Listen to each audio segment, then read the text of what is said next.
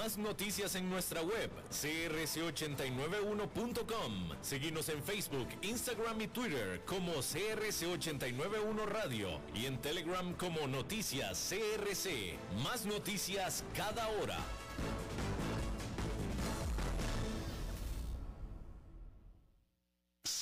89.1 Radio y Cadena Radial Costarricense no se hacen responsables por las opiniones emitidas en este programa. Transcomer, puesto de bolsa de comercio, presenta a las 5 con Alberto Padilla.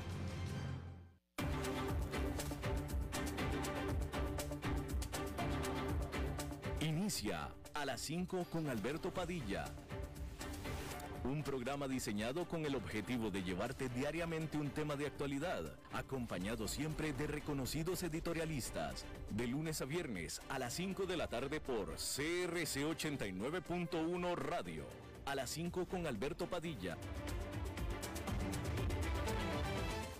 Hola, ¿qué tal? Saludos, bienvenidos, muchísimas gracias por acompañarnos, gracias por estar ahí. Yo soy Alberto Padilla.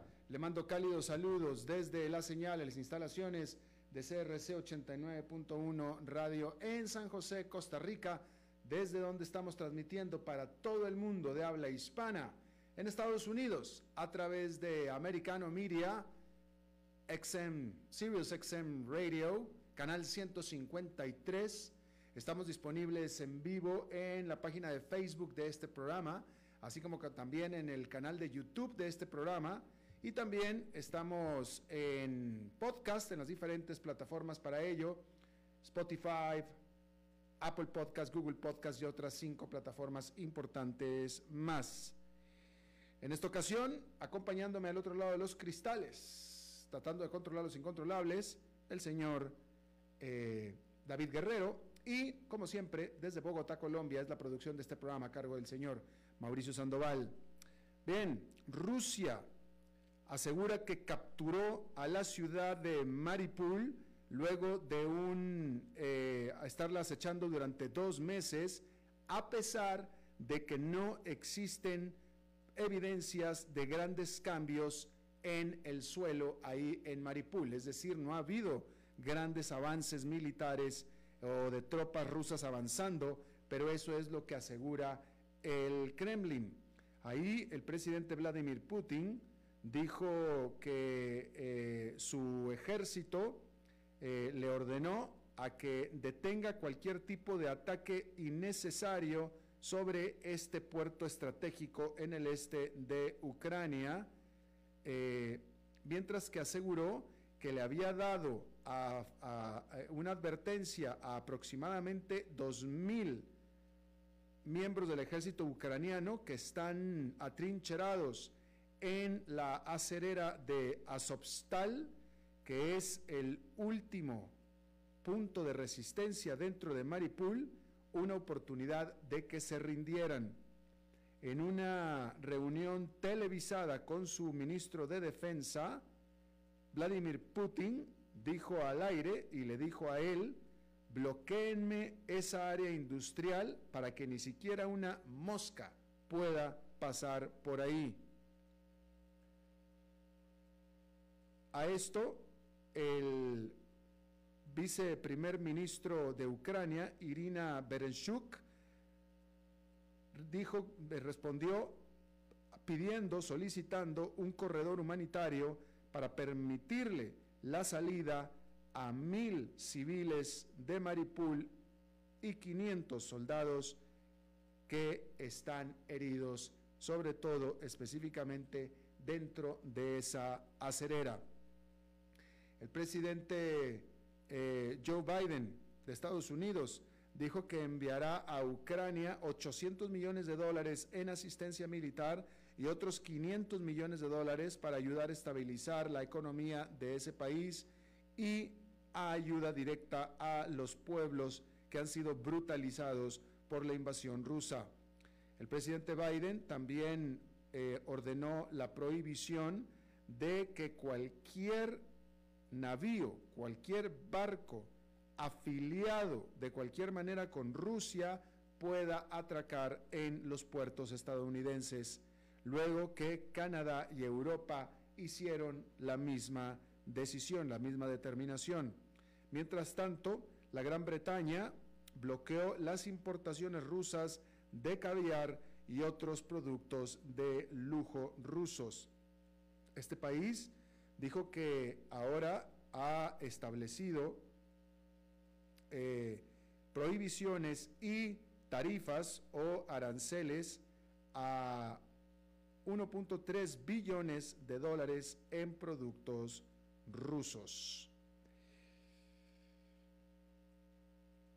Bueno, en otra información hay que decirle que congresistas del estado de la Florida votaron para eliminar, para quitarle a la empresa Disney, Disney, de los parques Disney, eh, su estatus especial eh, de su estatus de distrito fiscal especial, ese es el término, distrito fiscal especial, que le permite a Disney gobernar o gobernarse a sí misma dentro de sus propiedades de sus parques temáticos en Orlando.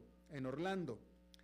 Eh, a cambio de concesiones fiscales, Disney se autoprovee de servicios esenciales que normalmente le hubiera proveído el Estado. Por ejemplo, servicio de bomberos, electricidad, el mantenimiento de sus propias eh, calles y carreteras, todo esto en un área de 100 kilómetros cuadrados. Este arreglo le, eh, este, este trato, este arreglo le ahorraba a Disney decenas de millones de dólares cada año a cambio, a cambio de eh, la cantidad de empleo que genera y la cantidad de economía que genera alrededor de sus parques todos los hoteles, restaurantes, etcétera, etcétera, el aeropuerto, etcétera, etcétera. Una, un intercambio, vamos a decirlo así. ¿Por qué los congresistas de Florida tomaron esta decisión? Bueno, porque Disney hizo enojar al gobernador de Florida, republicano él, después de que criticó Disney, criticó a la reciente prohibición que determinó el gobernador de la Florida a proveer lecciones, a que se a que se dieran lecciones en las escuelas de Florida acerca de la orientación sexual. Es decir, ya, no nada más lecciones, simplemente prohibir tocar ese tema por parte de los maestros a los chicos en las escuelas. Y eso al principio el presidente de Disney había sido muy suave con los comentarios al respecto, lo que causó la condena de los empleados de Disney, pero también de sus clientes. Condena. Y tanto fue la condena y la presión que entonces el presidente de Disney tuvo que asumir un papel mucho más uh, claro en contra de esta legislación y eso fue lo que provocó el enojo del gobernador y de los congresistas de uh, Florida. El presidente de la Reserva Federal de los Estados Unidos, Jerome Powell, indicó que el Banco Central probablemente lo que hará el próximo mes de mayo es subir las tasas de interés por medio punto porcentual. Powell dijo que medio punto porcentual es lo que él cree que es apropiado para eh, moverse un poco de manera más eficiente por parte del Banco Central para pelear o para combatir la alta inflación y es que los precios del consumidor en Estados Unidos subieron un 8,5% en marzo sobre marzo del año pasado. Este movimiento marcaría la primera vez que la Fed aumenta las tasas de interés en dos reuniones consecutivas desde el 2006. En la primera, que fue en febrero, los aumentó por un cuarto de punto porcentual. Hablando de empresas, Elon Musk, usted sabe quién es Elon Musk, el fundador de Tesla y el fundador de SpaceX y el hombre más rico del mundo, dijo que ya aseguró financiamiento por 46.500 millones de dólares para comprar a Twitter, después de que eh, el consejo de esta empresa no respondiera a su oferta no solicitada por 43 mil millones de dólares la semana pasada. Bueno, pues ahora regresó con 3.500 millones de dólares más. Eh, Musk está explorando esta oferta eh, amigable para comprar acciones directamente de los accionistas de Twitter. Él, de su bolsillo, ha comprometido 33.500 millones de dólares y los otros 13.000 millones vendrían de financiamiento de instituciones financieras, es decir, de bancos. A esto, Twitter adoptó lo que se le conoce como una píldora ponzoñosa para tratar de defenderse de esta que considera una compra hostil mediante hacer más dificultoso para eh, cualquier persona, que en este caso sería Elon Musk, comprar su participación o acrecentar su participación en Twitter, que actualmente es del 9%, más allá del 15%, es decir, evitar que pueda aumentar su participación, simple y sencillamente.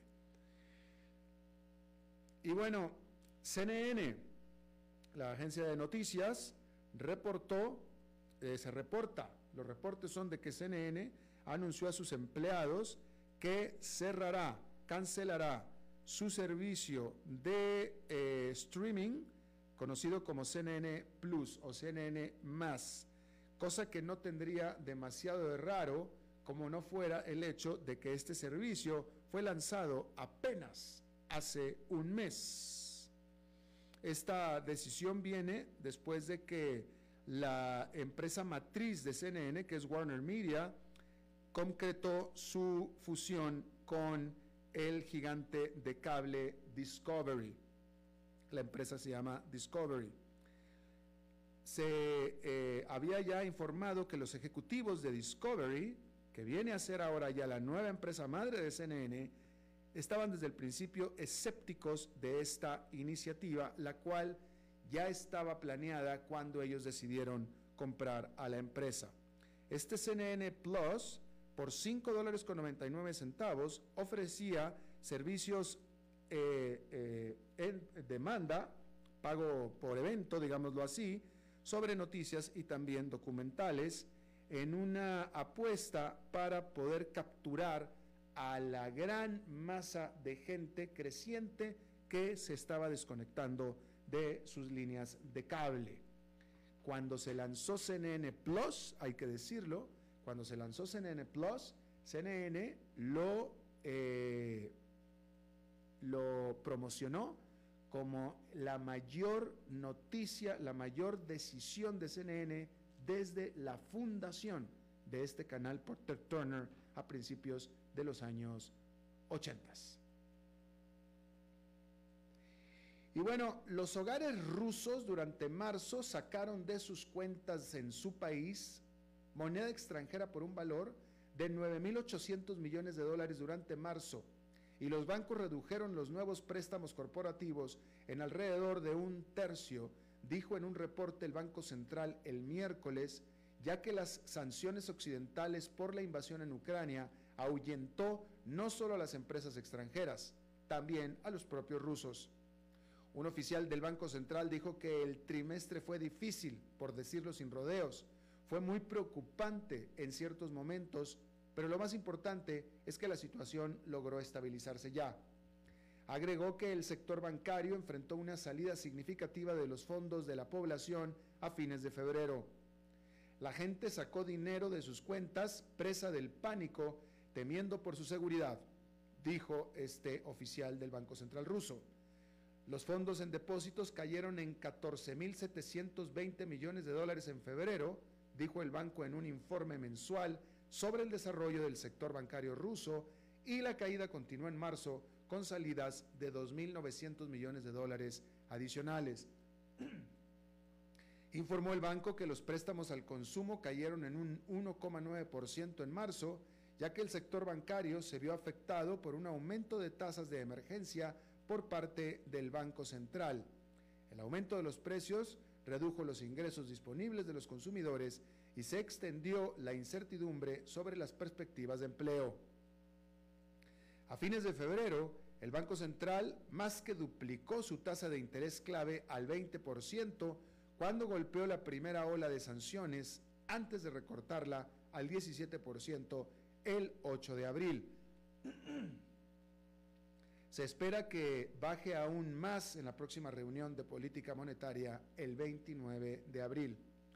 El volumen de préstamos hipotecarios aumentó un 2,1% en marzo, que el Banco Central atribuyó a un programa hipotecario estatal, pero dijo que espera que el crecimiento de los préstamos hipotecarios se desacelere a un 10, eh, de un 10 a 15% en el 2022 desde el más del 30% que registraba en el 2021. Agregar que este informe regularmente incluye las ganancias de los bancos rusos, pero en esta ocasión el Banco Central no incluyó esta información. Y bueno, Finlandia este miércoles se acercó aún más a unirse a la OTAN, a la Organización del de, Tratado del Atlántico Norte, luego que sus principales grupos parlamentarios expresaron su apoyo a algún tipo de alianza militar como respuesta a la invasión de Ucrania por parte de Rusia. El Parlamento finlandés comenzó el miércoles a debatir la posibilidad de que Finlandia, que comparte una larga frontera con Rusia, se una a la OTAN. Los socialdemócratas de la primer ministro Sana Marin no llegaron a mencionar a la OTAN por su nombre en sus discursos, pero sin embargo expresaron su apoyo a la idea de una alianza militar. Finlandia es un socio cercano de la OTAN, pero ha mantenido un Estado militarmente no alineado. Ahora, sin embargo, su defensa y seguridad necesitaban fortalecerse y una decisión sobre si solicitar la membresía de la OTAN podría tomarse en semanas, lo dijo la primer ministro. El gobierno también ha indicado que el apoyo público para unirse a la alianza podría medirse a través de una votación parlamentaria en lugar de un referéndum, aunque aún no se ha fijado una fecha para dicha votación. Ocho líderes de grupos parlamentarios de cada diez expresaron su apoyo a unirse a la OTAN o alinearse militarmente. La adhesión a la OTAN no era un tema de discusión para Finlandia, hasta que su vecino Rusia se le ocurrió invadir a su vecino Ucrania. Ahora, la adhesión a la OTAN está a la orden del día tanto para los políticos como la población finlandeses. Una de las excusas de Rusia para invadir a Ucrania era precisamente para prevenir que un vecino que había prometido no unirse a la OTAN se uniera a la OTAN.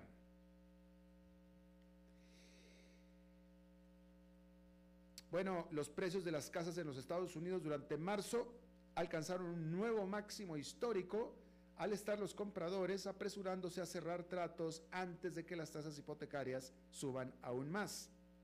Según la Asociación Nacional de Agentes Inmobiliarios, el precio medio de una casa ya construida en marzo fue de 375.300 dólares, que es un 15% más que el año anterior. El precio promedio 375 mil dólares.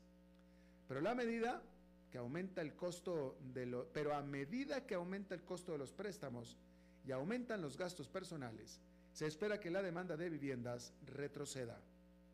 La semana pasada, las tasas hipotecarias alcanzaron el 5% por primera vez en más de 10 años. Pero eso será después. Por ahora, el mercado sigue al rojo vivo. La oferta de vivienda sigue siendo escasa y los inversionistas profesionales están inundando el mercado.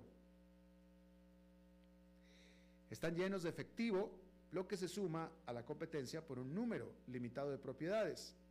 Todo esto hace que la demanda se mantenga vigorosa y los aumentos de precios en dos dígitos.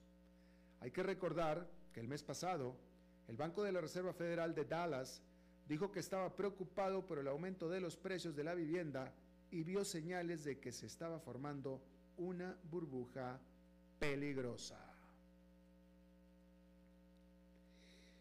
Bueno, los inversionistas, hay que decirlo, se han vuelto repentinamente en contra de compañías como Netflix, que estaban creciendo rápidamente durante la recuperación de la pandemia, pero que ahora están teniendo problemas. Sin embargo, Tesla, que durante mucho tiempo los escépticos y hasta el mismo Elon Musk han dicho que está sobrevaluada en base a proyecciones optimistas para el futuro, está experimentando un aterrizaje mucho más suave que el resto del sector tecnológico.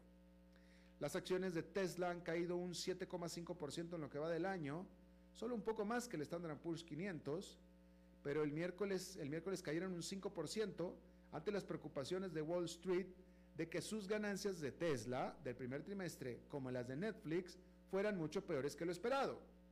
Sin embargo, esto no sucedió.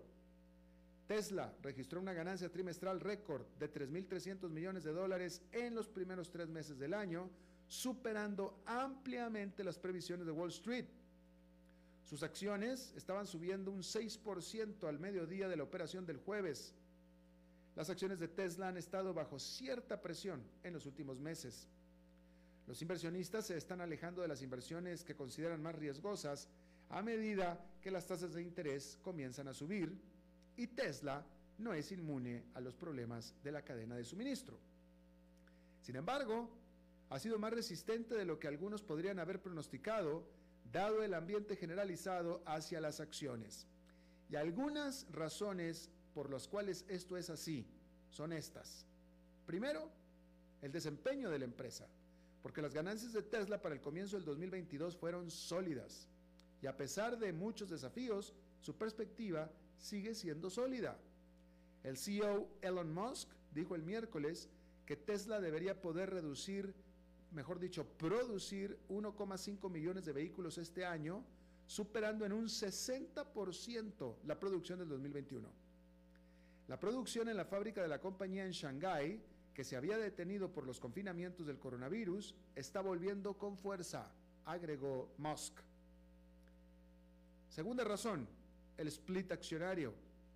La empresa planea dividir sus acciones por segunda vez en dos años, una medida que podría hacerlas más accesibles para los inversionistas habituales al reducir el precio de cada acción. Cuando Tesla anunció que pediría a los accionistas que aprobaran un split a fines del mes pasado, sus acciones se dispararon un 8%. Y la tercera razón es el poder de fijación de precios de Tesla.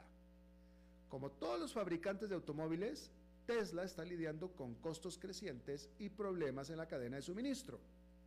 El precio de los metales que utiliza en las baterías, como el níquel y el litio, se disparó tras la invasión de Rusia a Ucrania. El envío, la energía, la mano de obra también se han vuelto más caros para Tesla. Sin embargo, Tesla ha podido compensar sus costos más altos aumentando sin más los precios de sus vehículos.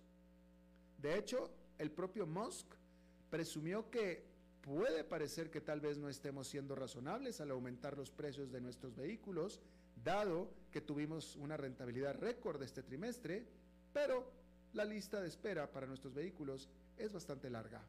Es decir, lo hago porque puedo. Agregó que la compañía quiere hacer que los vehículos eléctricos sean lo más asequibles posibles pero que la alta inflación de décadas lo está haciendo más difícil. Los precios más altos para los autos como el modelo 3 de Tesla, que es su modelo más asequible, podrían reducir la demanda. Pero JP Morgan dijo a sus clientes el jueves que la compañía puede estar en una mejor posición que algunos competidores, dadas sus listas de espera generalmente más largas y su base de clientes leales y aspiracionales. Los riesgos persisten, sin embargo porque eso no significa que las acciones de Tesla estén protegidas de un remate en el mercado. El Bank of America señaló el miércoles que las acciones de la compañía pueden ya tener un precio de perfección o al menos un precio de crecimiento hiperbólico, dijo. Eso hará que registrar nuevos, nuevos repuntes o mantener ganancias sea un esfuerzo más complicado. Y bueno, el servicio de transmisión Spotify. Quizá usted nos está escuchando en Spotify. Bueno, pues este y la ex primera pareja de Estados Unidos, los Obama, no firmarán un nuevo acuerdo de colaboración, según reportan varios medios estadounidenses. Mencionan que Spotify no hizo una oferta por los derechos para, para distribuir el contenido de Higher Ground, que es la productora de Barack y Michelle Obama. Los Obama habían firmado un acuerdo con Spotify en el 2019 cuando ingresaron al negocio del entretenimiento después de haber dejado la Casa Blanca. En el 2018 los Obama también firmaron un acuerdo con Netflix, quien acaba de lanzar una serie documental sobre parques nacionales presentada y narrada por el expresidente. El acuerdo con Spotify expirará a finales de este año cuando se programe el lanzamiento de la serie final de Higher Ground. Ni Spotify ni un representante de los Obama proporcionaron un comentario el miércoles por la noche, pero Bloomberg, que fue el primero en informar la noticia, reportó que los Obama están negociando con Audible y con iHeartMedia de Amazon. O sea, no sientan lástima por los Obama. Y mire esta noticia el gigante de las bebidas alcohólicas Bacardi denunció el martes que American Airlines no ha pagado la cuenta por cientos de cajas de coñac que desaparecieron de un vuelo entre París y Los Ángeles el año pasado, según una demanda presentada el martes en un tribunal federal de los Estados Unidos. Un abogado de Bacardi USA, con sede en Florida, exigió que American Airlines pague los 65.820 dólares que afirma valen las botellas, según documentos presentados en el Tribunal de Distrito de los Estados Unidos en Pasadena, California. La demanda alega que 24 pallets conteniendo 1.680 cajas de coñac francés fueron cargados en el vuelo del 20 de septiembre, pero al destinatario no arribaron al menos seis de esos pallets con 420 cajas. No está claro si el licor fue robado o extraviado o qué. La cosa es que no apareció. Y American Airlines no ha pagado ninguna parte de la factura, aunque se exigió debidamente, alega la demanda. No está claro qué tipo de coñac había en el vuelo o cuántas botellas había en cada caja, pero se sabe que Bacardi vende en Estados Unidos el coñac marca Douce y regularmente cada caja contiene 12 botellas de aproximadamente 750 mililitros, con lo que serían entonces aproximadamente 5.040 botellas con un precio cada una de 13 dólares.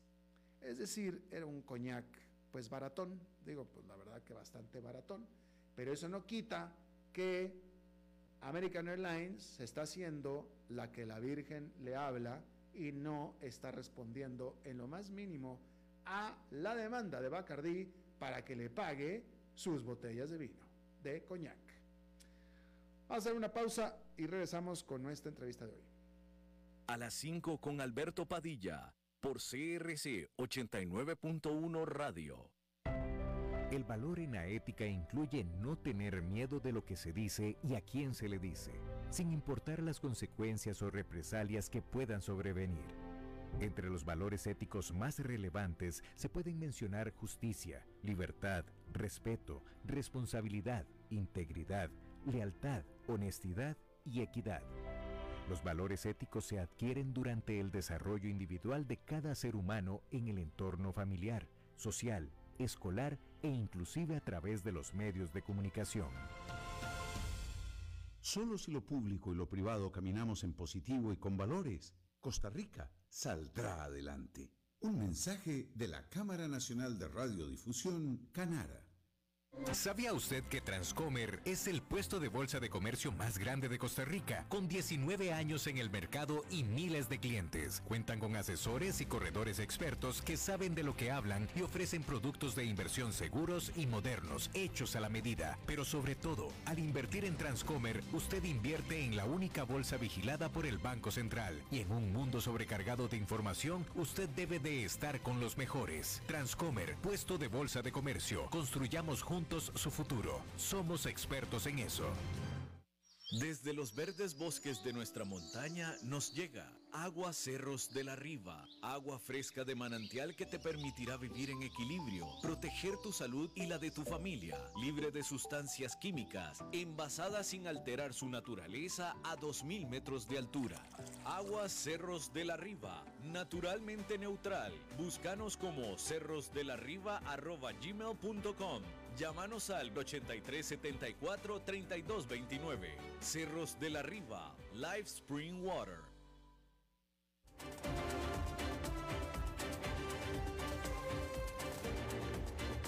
Seguimos escuchando a las 5 con Alberto Padilla. Muchas gracias por estarnos acompañando. Eh, por cierto que eh, aquí le habíamos estado dando el seguimiento a esta noticia. Hoy le informo que ya este jueves, el que hasta febrero todavía fuera presidente de Honduras, Juan Orlando Hernández, fue ya extraditado a los Estados Unidos. Hace tan solo unas cuantas semanas, en febrero, en enero, mejor dicho, en enero, en enero, Juan Orlando Hernández todavía era presidente, eh, uno de los presidentes más poderosos que ha tenido Honduras, ya ahora en abril ya está en la cárcel en Estados Unidos. Bien, vamos a cambiar completamente de tema. Vamos a hablar del estado de la economía de Estados Unidos, del mundo, y es hora de incorporar al programa a un visitante habitual a este, un buen amigo de nosotros, Isaac Cohen.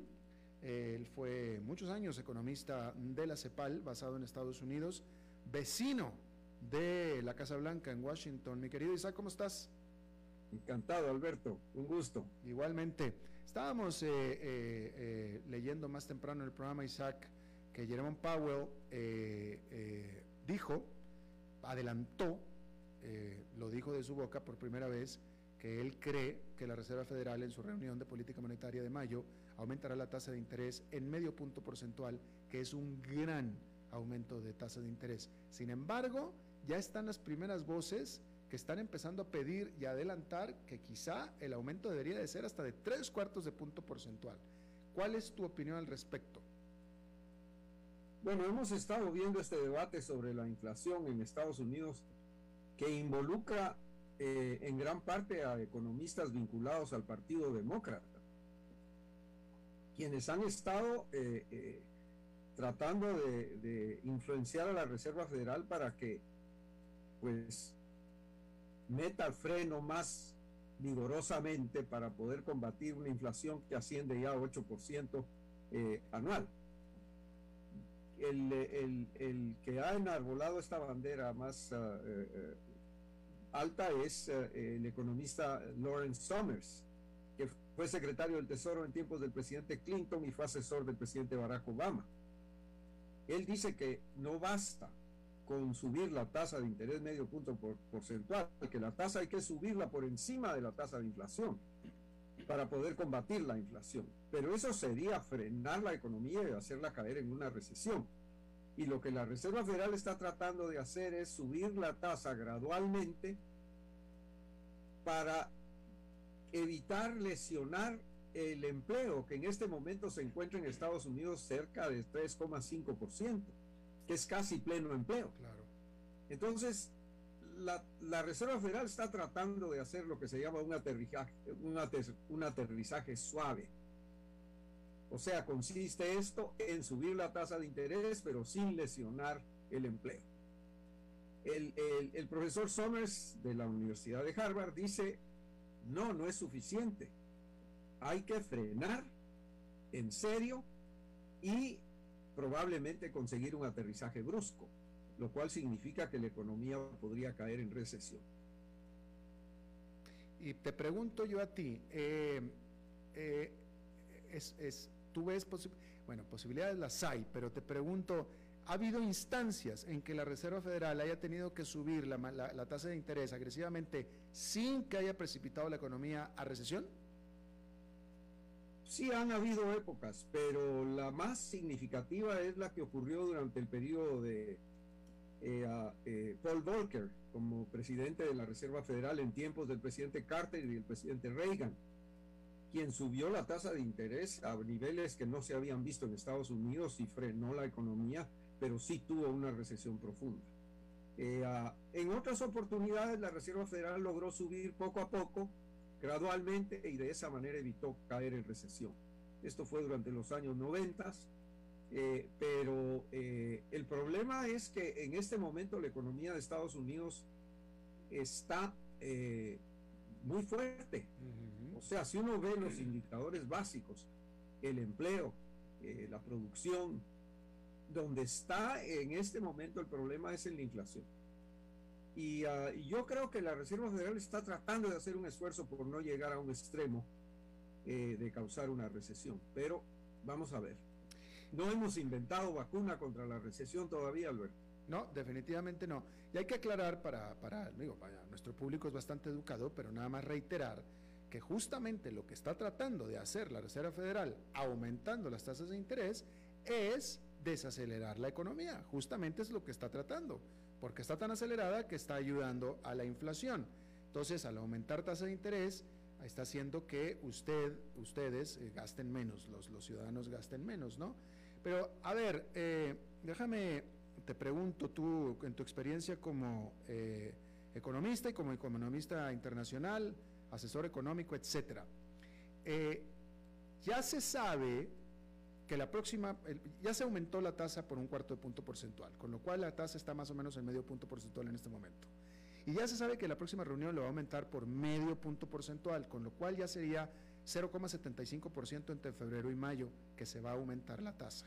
Y también sabemos que durante las subsecuentes reuniones del resto del año se va a aumentar la tasa de interés, vamos a suponer que por un cuarto de punto porcentual, con lo cual se estaría terminando el año aproximadamente con una tasa actualmente que está en medio punto porcentual de unos 2,5, 3 puntos porcentuales, que todavía sigue siendo baja. Sin embargo, el aumento de tasas es alto.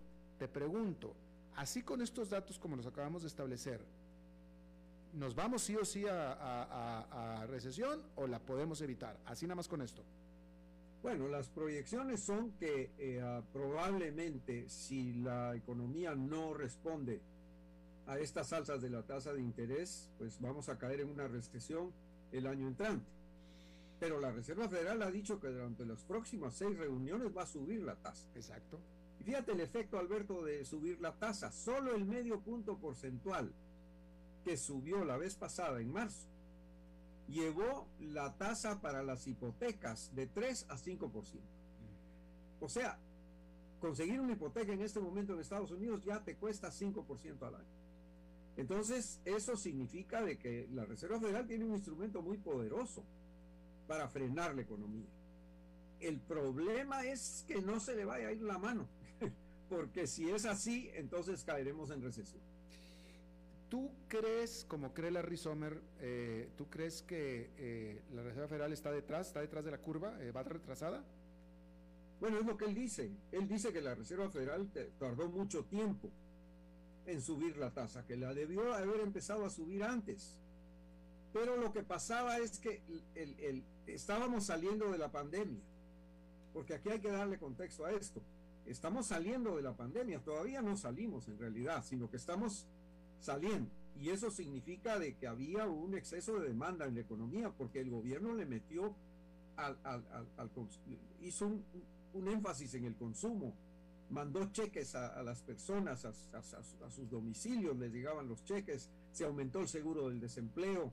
Habían personas desempleadas que ganaban más desempleadas que cuando estaban empleadas. O sea, se trataba de controlar la pandemia, es cierto, pero el gasto público aumentó de una manera considerable y eso hizo que hubiera demanda. De manera que cuando las circunstancias empezaron a cambiar, la gente empezó a manejar más, empezó a volar más, empezó a consumir más combustible, empezó a salir más a los restaurantes, a los espectáculos, y eso pues hizo que la, la, la, la oferta y la producción no respondiera de la misma manera. El mejor ejemplo de esto es el petróleo. No ha habido un aumento de la producción de petróleo, pero sí ha habido un aumento en la demanda. Y estamos en la gasolina en este momento en Estados Unidos a cercana a 4 dólares por galón. Y eso es muy inflacionario. Igual los alimentos, los alimentos y los, y los combustibles son los dos elementos más inflacionarios que hay.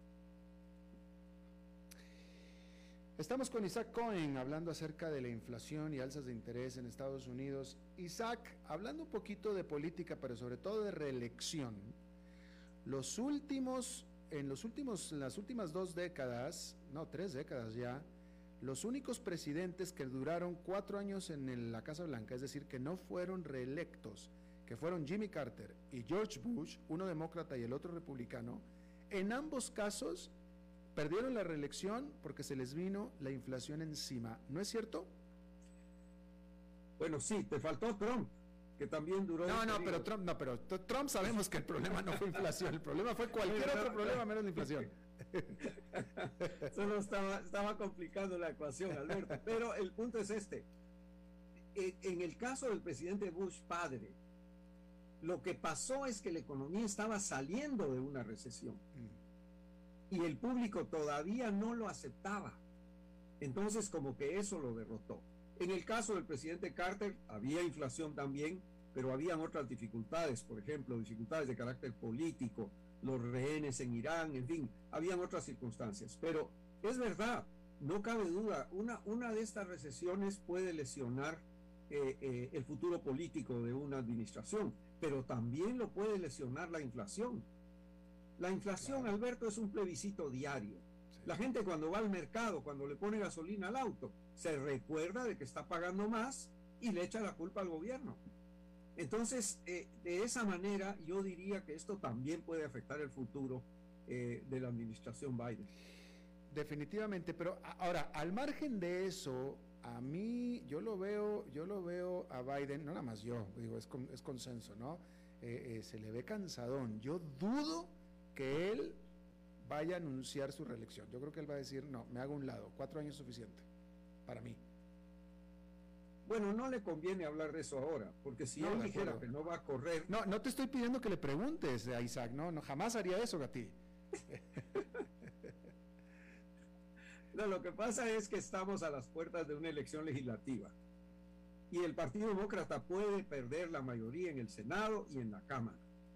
Y eso significaría que los últimos dos años del presidente Biden, como le pasó al presidente Obama, van a ser muy estériles en materia de legislación. Entonces, eso puede afectar el futuro de su candidatura en el, en el año 24. Ahora, hay posibilidades de que el partido de la Casa Blanca no sea derrotado en una reelección de mediano eh, plazo, de mediano periodo, eso es difícil. Generalmente la Casa Blanca pierde las elecciones legislativas de mitad de mandato. Sea, sea el partido que sea. Efectivamente. Eh, Isaac, eh, ¿cuál Ok, si, si, Estados Unidos va a recesión ya sabemos cuál es el efecto, pero eh, el, la sola subida de tasas de interés de la Reserva Federal, ¿qué efecto tendrá sobre las economías de América Latina? Bueno, de inmediato lo que vamos a empezar a ver, ya lo estamos viendo, es fuga de capitales. Porque cuando los capitales pueden encontrar mejor rendimiento en Estados Unidos por el alza de la tasa de interés, pues prefieren repatriarse. Precisamente porque en, Estados Unidos no tienen riesgo cambiario, en, las economías de América Latina lo tendrían. Eh, de manera que ese es un, un primer efecto. El segundo efecto que estamos viendo es el efecto sobre las materias primas. No solo la pandemia, sino que la guerra actualmente en Europa Oriental está causando, eh, eh, lesionando los precios eh, de las materias primas, en el sentido de que Rusia, por ejemplo, es el tercer productor de petróleo del mundo. Si sacas la producción de Rusia del mercado petrolero del mundo, los precios de la gasolina se van a ir para arriba. Y de hecho, el alza de los precios del petróleo se debe en gran parte también a la guerra. Entonces, estamos viendo esas circunstancias. En América Latina hay países que producen petróleo, a eso les va a ir muy bien, y hay países que no los producen. Y entre ellos están las pequeñas economías de Centroamérica y del Caribe, donde tú estás y de donde vengo yo, y entonces ahí hay problemas. Ahora, hablemos de, a nivel mundial. Eh, eh, recientemente se ha empezado a poner mucha atención sobre el confinamiento tan grande que tuvo China, de una área tan grande de su país y de su producción. Y, algunos analistas están diciendo que el resto de los analistas no le están poniendo suficiente atención al bajón desacelerón que va a tener China y los efectos que esto tendrá sobre el mundo. Efectivamente, es la segunda economía más grande del mundo tiene una política de eh, controlar la pandemia por los medios más estrictos. El, el, instrumento es el cierre de ciudades y hasta ahora pues no habíamos visto esto, pero la principal ciudad de China, Shanghai, que tiene 26 millones de habitantes y que es el polo de una región que contribuye una cuarta parte de la producción a la economía de China, está cerrada y el principal puerto de China, que está en Shanghai, está cerrado. En total hay 20 ciudades en China que están cerradas para controlar la pandemia. La razón que da el gobierno es de que no tiene los instrumentos para manejar la pandemia si no cierra. Porque manejar una pandemia cerrando y manejar una pandemia sin cierre es diferente. Entonces, eh, la proyección es que China, por ejemplo, el, Fondo Monetario ha dicho que probablemente la tasa de crecimiento este año sea 4,4%. Esta es una economía que crecía dos dígitos hace no mucho tiempo. Es la principal fuente de demanda de las materias primas en el mundo. De manera que eh, hay países en América Latina, para darte un ejemplo, en donde China ya es el principal socio comercial. Para Chile, para Uruguay, para Brasil, China es el principal socio comercial. Si, si la demanda en China se viene para abajo por este cierre drástico de las ciudades, pues lo que va a pasar es que eh, las exportaciones de América Latina van a sufrir y la economía mundial en general va a sufrir. De hecho, por ejemplo, los teléfonos de Apple, los teléfonos inteligentes, se arman en China. Vamos a tener dificultades con eso si se cierran esos, centros de producción en donde la pandemia está pegando muy fuerte. Eh, de manera rápida, Isaac, eh, eh, es de sorprender esta política de COVID-0 de China. Después de dos años de pandemia y que se vio los efectos en el resto de los países y etcétera, que ya casi todos los países salimos adelante, estamos más o menos en vida, estamos más o menos en pie, hubo efectivamente muchas lamentables millones de muertes en el mundo, pero aquí estamos. Cualquiera hubiera pensado que la, después de estos dos años de experiencia, pues lo último que se debería hacer era un confinamiento total como los de China. Entonces te pregunto, eh, hay, base, no, te pido que digas sobre base científica porque no eres doctor, pero hay base económica. Y lo pregunto porque hay quienes dicen, no, este es un asunto más político de control por parte de Xi Jinping que otra cosa. No, mira, eh, la explicación que ha dado el gobierno de China es que para manejar la pandemia sin cerrar las ciudades se necesita, por ejemplo, tener capacidad de vacunación y tener capacidad hospitalaria muy grande para poder controlar la pandemia eh, eh, sin necesidad de cerrar las ciudades, que es lo que ha pasado en los países occidentales a pesar de que el número de muertos en China es muy bajo, porque la política muy estricta de cierre de las ciudades ha funcionado, pero a un costo económico altísimo. En, contraste, por ejemplo, en Estados Unidos el número de fallecimientos es muy alto, pero no ha habido necesidad de hacer un cierre tan profundo como se ha hecho en China. De manera que, no sé, es el país que tiene una de las poblaciones más grandes del mundo, no sé cómo se podría hacer para controlar la pandemia de otra manera ahí. Si no se tiene la capacidad de vacunación y la capacidad hospitalaria para manejar los casos más graves. Claro. Bien, pues Isaac, eh, te cuento que eh, tus fanáticos en Facebook notaron que estabas con la cámara prendida cuando estaba leyendo yo la historia del coñac con American Airlines y notaron que te reías. Entonces la pregunta es si tenías algo que ver ahí o eres nada más este eh, aficionado al coñac o qué, se están preguntando. Yo pensé que, las, las, que las botellas habían aparecido en Costa Rica. no, desafortunadamente no. Por, eso, por eso tenemos que compararnos con vodka acá. Ah, bueno. Gracias Isaac, te mando un abrazo. Otro para ti, grande. Bien, vamos a hacer una pausa y regresamos con más.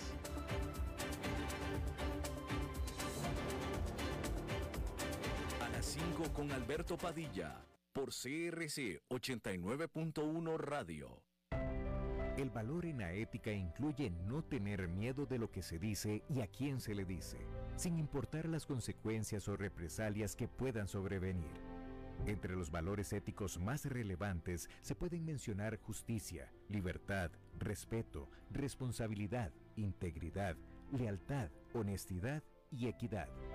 Los valores éticos se adquieren durante el desarrollo individual de cada ser humano en el entorno familiar, social, escolar e inclusive a través de los medios de comunicación.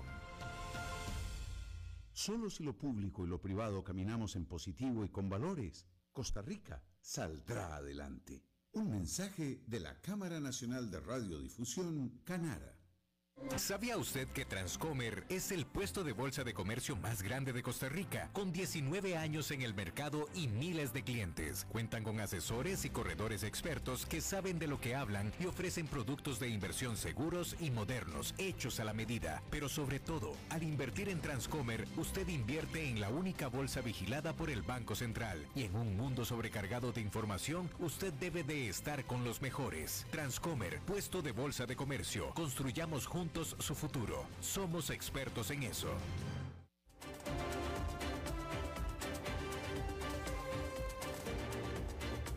Seguimos escuchando a las 5 con Alberto Padilla. Bueno, como cada semana tenemos la visita de nuestro buen amigo, el señor Dado, enfadado. ¿Cómo está usted, señor? Bien, bien, Padilla. Bueno, la semana anterior fue la excepción, no me convocaron la semana pasada. ¿Cómo que no te convocaron? Ah, es que lo que pasa es que fue día santo, era día de guardar. Era día de guardar. Bueno, por ese lado todo aceptado. Bien por acá, saludos a la audiencia. Padilla, te cuento que estoy eh, más que enfadado, ¿no? Estoy eh, desconcertado, estoy que no entiendo, ¿no? Del nivel de locura a la que hemos llegado. Bueno, vos ya sabes esto que pasó con esta plataforma que creó hace un mes CNN, que se llama CNN Plus, que supone que iba a ser como una suerte de Netflix de las noticias, es decir, la gente iba a pagar una suscripción para ver contenidos noticiosos eh, que muchos de ellos ya se ven en, CNN que viene por cable, ¿no? Y, que se entrega como parte del, del, costo de la suscripción al cable. Bueno, esta operación de CNN Plus, que empezó hace un mes, en marzo, y para la cual se invirtieron 300 millones de dólares para echarla a funcionar, va a terminar sus operaciones el 30 de abril. Eso lo sabía. Sí, señor, estuvimos hablando de eso más temprano en este programa. Bueno, eh, me perdí el comienzo, lo siento, pero te cuento lo que ya muchos analistas eh, califican como la peor movida en medios de comunicación de la historia. Eh, un poco de background hace falta acá, que es que CNN, bueno, el grupo Time Warner se fusiona con el grupo Discovery, que tiene varias eh, señales en televisión por cable, y son estos nuevos directivos, ejecutivos de producto de esta fusión, que muchos de ellos vienen de Discovery, los que han determinado que se tome esta decisión o de cerrar una operación que tenía eh, 10.000 eh, televidentes o consumidores por día, o sea, gente que estaba pagando para ver estos contenidos, pero mi desconcierto viene en, esta dirección, es como se forma una burbuja dentro de las corporaciones, de gente totalmente desapegada de lo que está pasando en la realidad. La realidad que CNN doméstico hace ya bastante tiempo que no reúne un millón de televidentes por día, muchos menos, eh, la gente está emigrando CNN, no la consume, hay mala reacción de la gente por, bueno, que CNN dejó de ser una operación periodística para pasar a jugar para el lado de uno de los partes o de los bandos en pugna en la política, que es el bando de los demócratas. ¿no? Si a eso lo agregamos que Netflix ha perdido más del 35% de su cotización en estas semanas, luego de conocerse que más de 200.000 suscriptores han salido de la plataforma, y si tenemos en cuenta que Disney también está viendo caer, pero estrepitosamente, el precio de sus acciones, es lo que más o menos decía Trump, ¿no? Everything walk turns to shit, que es todo lo que es iluminado, vamos a traducirlo de esa forma, se hace mierda, termina haciéndose mierda, porque bueno, Netflix, como Disney, ellos están muy jugados con esta ideología de todo lo que sea inclusión. En el caso de Disney, ellos quieren que en la Florida, donde operan, eh, en las escuelas se les puede hablar de sexo a los niños entre 3 y 8 años, algo que una ley de la Florida lo prohíbe desde hace poco. Sí. Ahí está. Esa reflexión, ah, muy bien, no, muy bien, muy bien. Si vos querés, si vos querés como compañía quedar bien con el menos del 5% de la población, que es el surdaje, que son estas visiones extremistas, son estas visiones inclusive eh, que ven con simpatía la pedofilia, entonces vas a tener este resultado, ¿no? Grandes compañías, imperios que se vienen a la mierda. Y, bueno, y, sí, de acuerdo, lo escucho, este, pero en una, ya en una, centrándome ya un poco más en lo corporativo, me llama la atención como eh, CNN, que usted, empresa que usted conoce bien, señor Dado, y yo también, y usted también, y usted también, yo también, pero cómo esta empresa que en lo interno o, en cierta parte de la empresa se cuidan tanto desde el punto de vista de por relaciones públicas, tanto de su imagen, les puede y les preocupa tanto lo que otros medios de comunicación puedan decir, lo que los ex empleados podamos decir de ella les preocupa demasiado, cuidan tanto su imagen todo para que ellos mismos desde adentro cometan las peores cagadas relacionistas que se pueden imaginar, como esta, por ejemplo. Entonces, ahí cuando se, perdió el norte, se perdió, perdieron la brújula, Padilla, y ahí están las consecuencias. Sí, sí, pero, y me viene a la mente, si tú te acuerdas, eh, te acuerdas en el caso de CNN en español, cómo anunciaron el despido de Fernando del Rincón, lo anunciaron, el despido, solo para que tres semanas después anunciaran que lo habían contratado de nuevo otra vez. Sí, bueno, ese es otro tema aparte, en español. Bueno, no, es lo que te digo. Quizás sea el que haya eh, sido pionero en este tipo de cagadas. Eh, eh, corporate bullshit, como le digo yo, mi querido señor Dado. Exactamente, lamentablemente así están las cosas, palilla, pero bueno, te deja la reflexión, es decir, cuando una empresa que tiene una misión, hablemos de CNN, una misión periodística, Netflix, ¿no? que está también así iluminado, te pone series sobre hombres que quedan embarazados, ah, y bueno, después, y, Disney, ¿no? Entonces la gente, ellos se preguntan, ¿por qué la gente se aleja? ¿Por qué la gente no nos consume, ¿no? Entonces, bueno, eso es lo que pasa cuando traicionas tu misión para la que ha sido creado de, una forma tan este, patética. Pues sí. Señor Dado, muchísimas gracias. A la orden, Padilla, un abrazo. Saluda a la audiencia que nos aguanta. Sí, señor, así es, así es. Muchas gracias. Saludos a ellos. Gracias. Chao. Bueno, bueno, eso es todo lo que tenemos por esta emisión. Muchísimas gracias por habernos acompañado. Espero que termine su día en buena nota, en buen tono. Y nosotros nos reencontramos en 23, en 23 horas. Que la pase muy bien.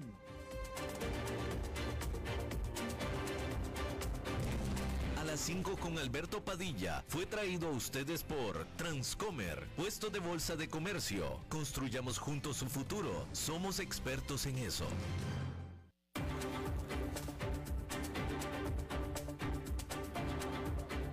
Concluye a las 5 con Alberto Padilla. Un programa diseñado con el objetivo de llevarte diariamente un tema de actualidad, acompañado siempre de reconocidos editorialistas, de lunes a viernes a las 5 de la tarde por CRC 89.1 Radio, a las 5 con Alberto Padilla.